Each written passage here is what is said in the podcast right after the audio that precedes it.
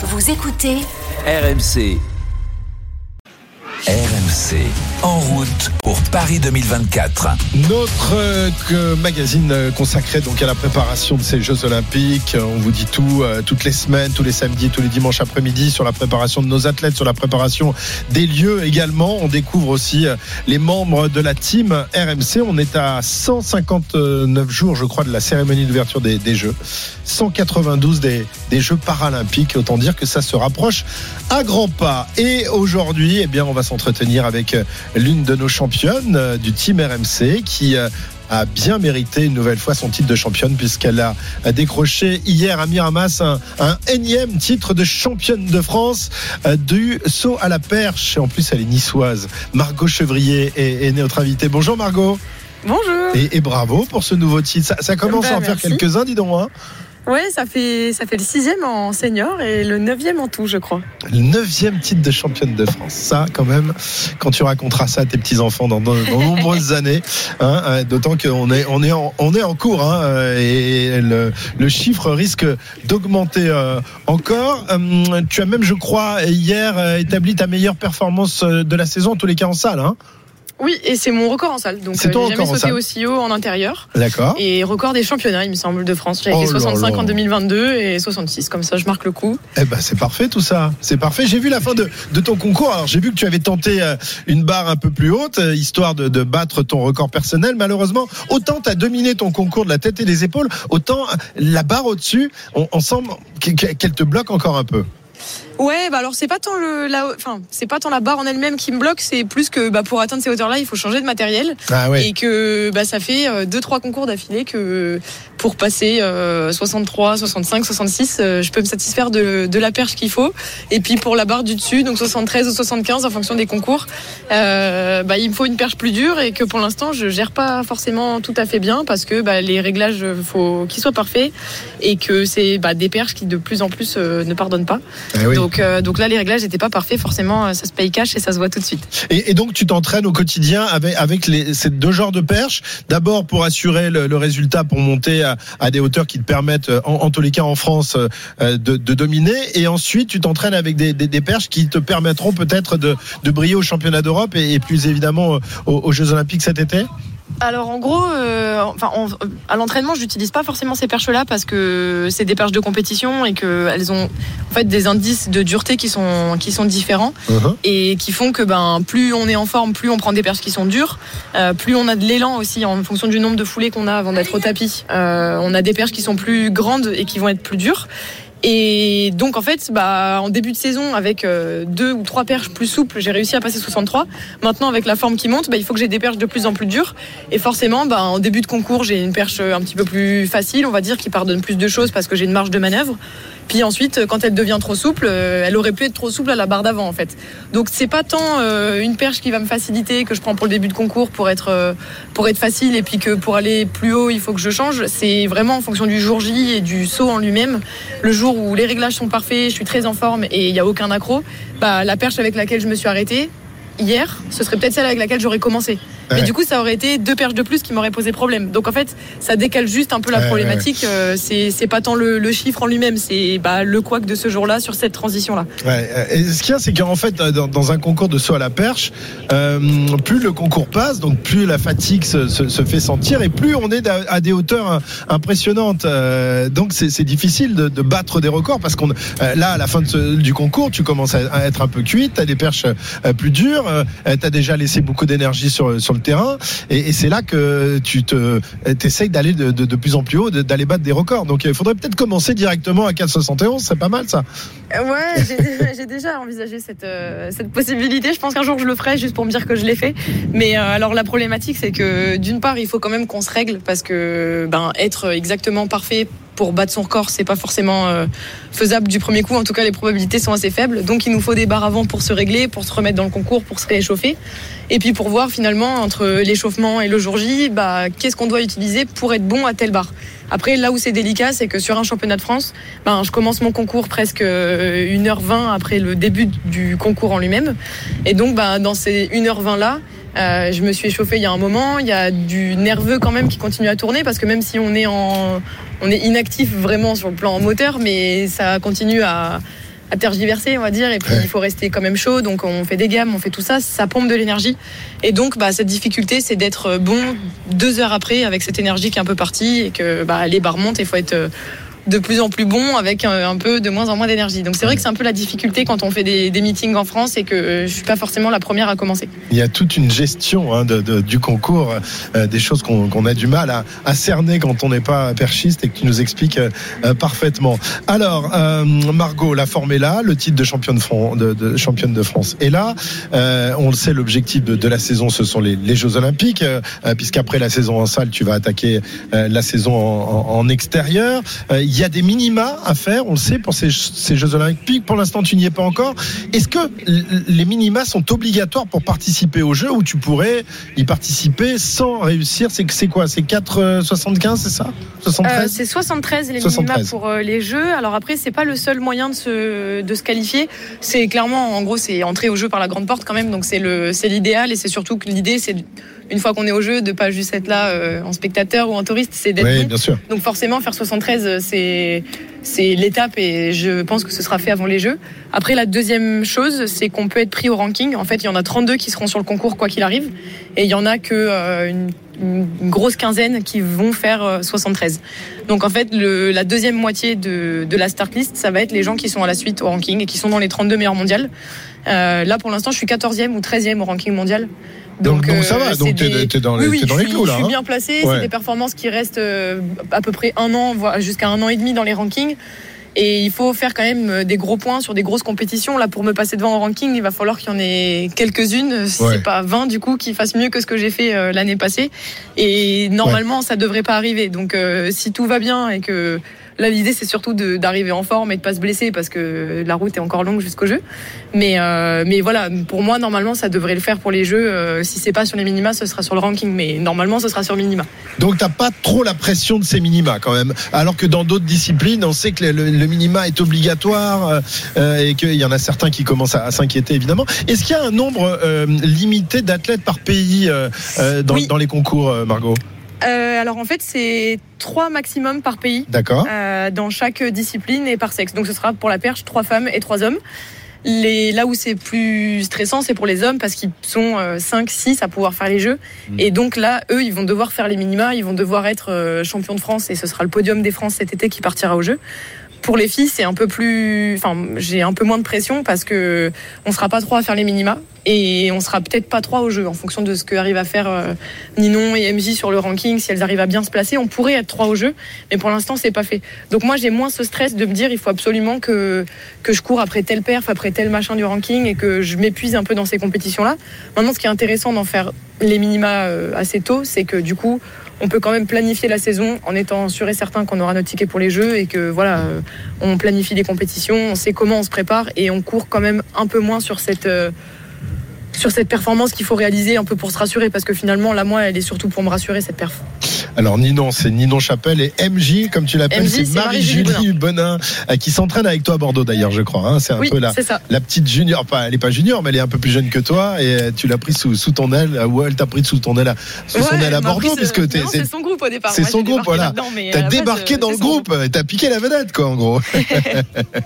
Euh, alors, il y, a- il y a plein d'objectifs. Il y a les Jeux Olympiques, évidemment, mais ce sera, c'est c'est encore assez loin. Ce sera cet été.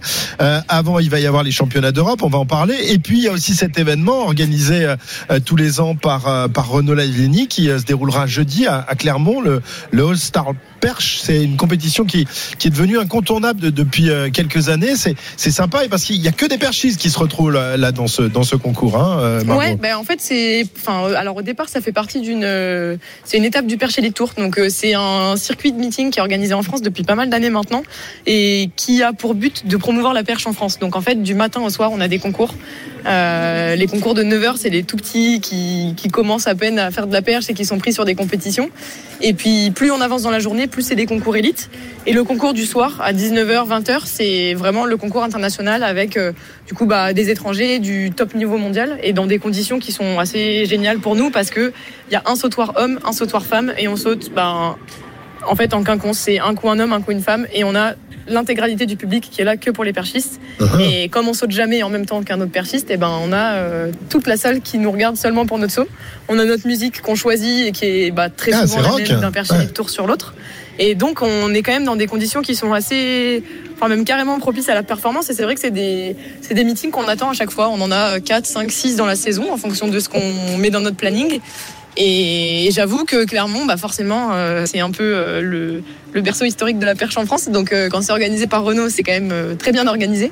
Et là, bah, c'est la semaine prochaine. Donc c'est une autre étape avant les mondes en salle qui seront début mars. Et j'avoue que le record de France en salle a été fait à Clermont sur le All-Star. Ah, euh, ah bah voilà.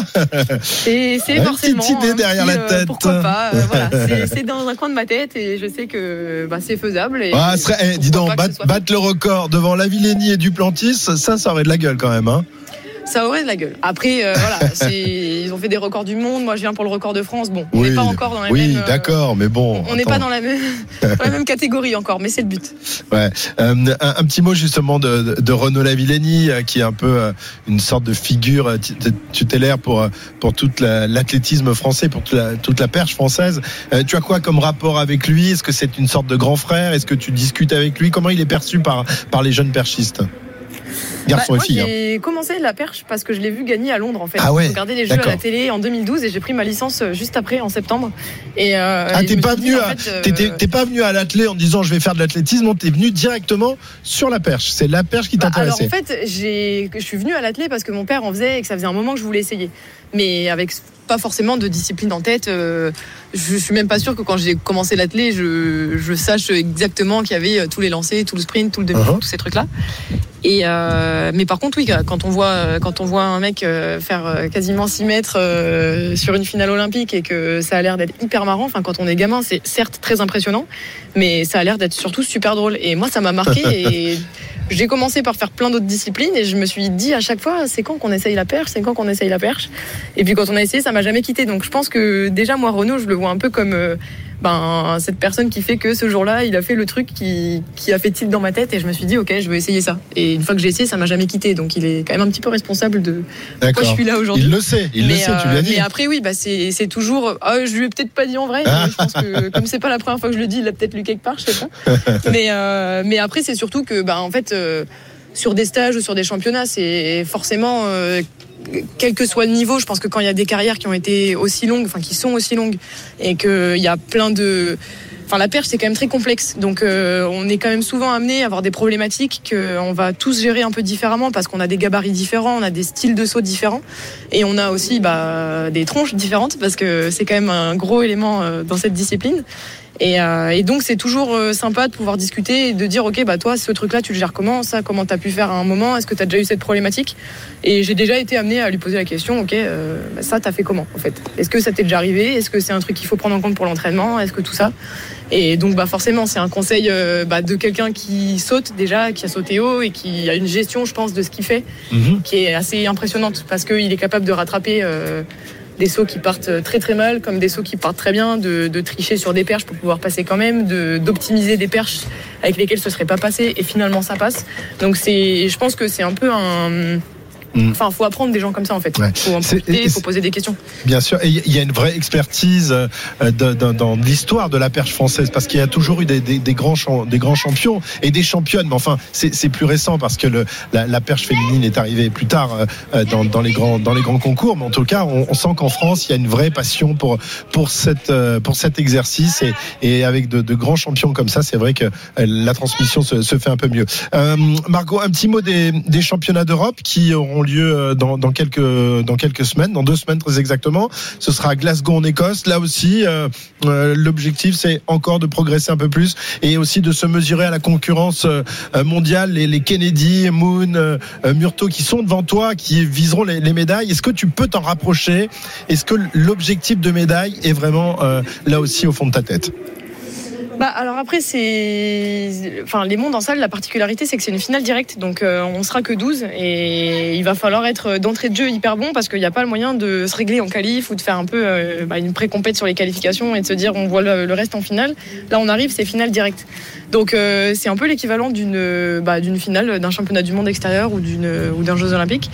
Euh, après c'est s'en rapprocher de ces filles-là, forcément c'est le but. Sinon, euh, sinon j'y vais même pas. Mais euh, mais après voilà, les battre euh, ou pas, ça ça reste un concours le jour J. Je sais ce Ouais. que j'ai encore sous le pied et ce qu'il faut mettre en place pour que pour qu'il y ait plus haut qui reste. Et elles puis, sont ben, quoi? Elles c'est sont à combien le- au-dessus de toi pour l'instant sur leur meilleure perf?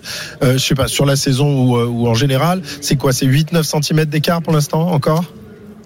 Euh, sur la saison, en fonction des filles, oui, c'est à peu près 10 cm. Ouais. Après, sur les records, c'est différent parce que bah, moi, j'ai fait 71 et elles ont fait euh, pour certaines 95 et Ouais, sinon ah oui. plutôt 80, 75, 90 ou 85. Mais, euh, mais c'est des filles surtout qui sont très stables à un gros niveau de performance et qui peuvent, euh, qui peuvent faire 75 tous les jours. Moi, pour l'instant, je peux pas faire 75 tous les jours, mais euh, ça reste un championnat. Donc, c'est le sûr. jour J qu'il faut faire le bon truc. Donc, c'est bien parce que c'est toujours de l'expérience qu'on prend et même si c'est pas l'objectif de l'année parce que clairement cette année c'est les jeux et je pense qu'il y a rien d'autre qui peut nous détourner du, du droit chemin mais euh, mais ça reste une étape en plus de l'expérience qu'on prend et se confronter à ces filles là qu'on rencontre en meeting en championnat c'est encore autre chose parce que euh, parce que la place elle compte chaque essai compte en meeting, c'est intéressant, mais on sait qu'il n'y a pas le même enjeu non plus. Si tu fais deuxième, c'est pas pareil. Si tu fais quatrième, c'est pas pareil. En championnat, tu fais quatrième, t'es quand même euh, bien déçu, je pense. Forcément. Bon, eh ben, on voit que tu es pleine d'ambition, pleine de bonne humeur. C'est toujours un plaisir de discuter avec toi. Tu nous donnes la, passion de, de ton sport. Un, tout petit mot euh, perso, je m'adresse à la niçoise expatriée à Bordeaux. J'ai vu un reportage il y a, il y a quelques temps qui t'était consacré euh, et, et tu étais complètement désespéré par la météo bordelaise. Est-ce que ça s'arrange? Margot, c'est sûr que c'est pas la, la météo de la Côte d'Azur, forcément. hein. Alors, on a fait pour ma défense et pour la leur surtout des Bordelais. On a fait la suite de ce reportage la semaine dernière et il faisait grand bleu. Ah, On a fait, d'accord. a Ah, j'ai pas le vu la suite. d'échauffement en t-shirt. Donc j'ai j'ai essayé quand même de, de, ré- de réparer mes- mon reportage parce que j'ai eu euh, j'ai eu pas mal de retours de ah mais quand même t'abuses il a pas plu tous les Oh. à Bordeaux. Ah bah, alors, Non, mais c'est désolé, ça. mais presque si quand même parce que Bah oui, quand je suis arrivée pendant deux mois j'ai pas vu le soleil. Mais, euh, mais non, non, bah, ça se passe bien et c'est forcément un climat qui est différent, mais en même temps, on trouve d'autres choses à faire quand il pleut. Et, euh, et puis, du coup, bah, je profite vachement bien quand je suis en, en compète à Miramas et que je suis sous le soleil. euh, c'est voilà. chouette, j'en profite plus qu'avant, je pense. Je te, je te dis ça parce que j'ai connu la même expérience que toi. Moi, je suis niçois et j'ai été faire mes études à Bordeaux. Et j'ai connu la même expérience que toi. On arrive là-bas, il pleut tout le temps. Ça nous change. Merci Margot, Ah oui, ça en tous les cas. Merci euh, en tout Merci cas. Et continue euh, à nous régaler, à progresser petit à petit vers ces, vers ces Jeux Olympiques. Avec donc le All-Star Perche euh, jeudi, puis les championnats d'Europe et enfin les, les Jeux Olympiques. Merci Margot Chevrier. À très bientôt. Merci à vous, merci, au revoir. Margot Chevrier, championne de France du saut à la perche. Ok, allez, 13h43, c'est l'heure du, du journal olympique, euh, donc avec euh, avec l'ami euh, Valadon. Euh, on va donc commencer par euh, les records dont tu nous parlais il y a quelques instants, record du marathon notamment battu. euh, C'était tout à l'heure à Séville, euh, Arnaud. par Moradam Douni pour le record de France masculin. Il a bouclé les 42 km 195 en 2 heures 3 minutes 47 secondes, effaçant sa propre marque de 90 secondes. Il termine deuxième de la course et les trois meilleurs Français ayant réussi les minima se qualifient pour les Jeux. Amdouni intègre ce top 3 et valide quasiment son ticket pour Paris 2024. Et l'autre record, c'est chez les femmes, juste après Méline Rollin a aussi battu le record de France du marathon avec un temps de 2 heures 24 minutes 12 secondes. C'est 10 secondes de mieux que Christelle Donnet qui détenait le record depuis 2010. Des performances qui peuvent s'expliquer par le caractère roulant de l'épreuve sévillane, une des plus plates homologuées. Et côté athlétisme, il y avait, et on en a parlé avec Margot Chevry, les championnats de France en salle à Miramas dans les Bouches du Rhône. Meilleur chrono de la saison hier pour la hurdleuse Sirena Samba Malaya sur 60 mètres haies en 7 secondes 87. Elle remporte sa course. Chez les hommes, Jeff Erius, sprinter français de 20 ans, s'est imposé en 6 secondes 58 sur 60 mètres et sera au mondiaux en salle de Glasgow. Et pour Kevin Mayer, on était un petit peu inquiet puisqu'il n'a pas terminé euh, son 60 mètres hier à cause d'une pointe à l'ischio. Euh, Le décathlonien s'est quand même essayé au poids mais n'a pas réussi de marque. Et aujourd'hui, il vient de remporter le Ah. concours à la perche de cet heptathlon. Ça 5 va, mètres alors. 15. 15. Voilà, on est rassuré, sachant que c'est une épreuve, euh, voilà, pour se remettre en jambe, parce qu'on vise évidemment les minima qui n'ont toujours pas été atteints pour Kevin Mayer, et ce sera à San Diego vraiment l'étape le 21 et 22 mars prochain aux États-Unis. D'accord. Donc il n'était pas prêt pour le 60 mètres, mais pour la perche, il est prêt. Voilà. C'est comme ça. C'est comme ça. C'est peut-être pas les mêmes muscles qui sont sollicités. Euh, comme les Formule 1, les pistards, les, cyclistes qui font de la piste ont le droit à leurs essais en soufflerie, Arnaud. Oui, à 159 jours du lancement des euh, Jeux Olympiques avec la cérémonie cérémonie d'ouverture, la Fédération française de cyclisme se prépare minutieusement avec un département recherche et performance et on vise également, on vise à aider les pistards, discipline dans laquelle la France n'a ramené que deux médailles de bronze en 2021. Il y a donc plusieurs projets et notamment des collaborations avec des tests en soufflerie en compagnie de l'Institut aérotechnique. Hum, Arnaud, t'as failli lancer ton, ton enrobé. J'ai failli, mais c'est pas grave. tout recommencer à zéro là. Collaboration entre la Fédération française de cyclisme qui veut aider ses pistards et l'Institut aérotechnique de Saint-Cyr-l'École pour faire des essais en soufflerie. Le but, gagner le moindre millième de seconde tant important en testant à la fois le matériel, les positions euh, sur le vélo, les attitudes. Eh bien, ces tests ont été vus sous le regard et le micro de Valentin Jamin. Dans la soufflerie de l'Institut aérotechnique, un vélo de piste est posé et dessus, un mannequin qui représente la silhouette du pistard multi-champion du monde Benjamin Thomas. Mécaniquement, les pédales se mettent à tourner comme si quelqu'un roulait dessus. On envoie un vent de face pour simuler la vitesse sous la supervision de Clodoald Robert, directeur de l'Institut aérotechnique. Sous le plancher, en fait, on a un appareil de mesure qu'on appelle balance, qui sont des capteurs qui mesurent la, force physique exercée par le vent sur le mannequin. On mesure sa résistance euh, à avancer euh, à une certaine vitesse. Si c'est le coureur lui-même qui vient, il va essayer d'optimiser sa position. Donc à chaque essai, il, va tenir une position pendant quelques secondes. On mesure la force qui a été générée par le vent. Il essaye une deuxième position et à la fin de la journée, on retient la position la, la plus efficace. Les coureurs eux-mêmes viennent jusqu'à 4 fois par an ici. Il reste entre 1h30 et 2 heures par séance pour vraiment tout optimiser, explique Emmanuel Brunet, le manager recherche et performance à la fédération. Quand on vient en soufflerie, on regarde une chose, c'est l'aérodynamique. C'est chercher à, à réduire cette force-là. En améliorant leur position, ils arrivent à gagner 2, 3, 4, 5% de puissance. Et après, on va poursuivre ça en développant en fait le matériel autour du cycliste, que ce soit son habillement, ses casques,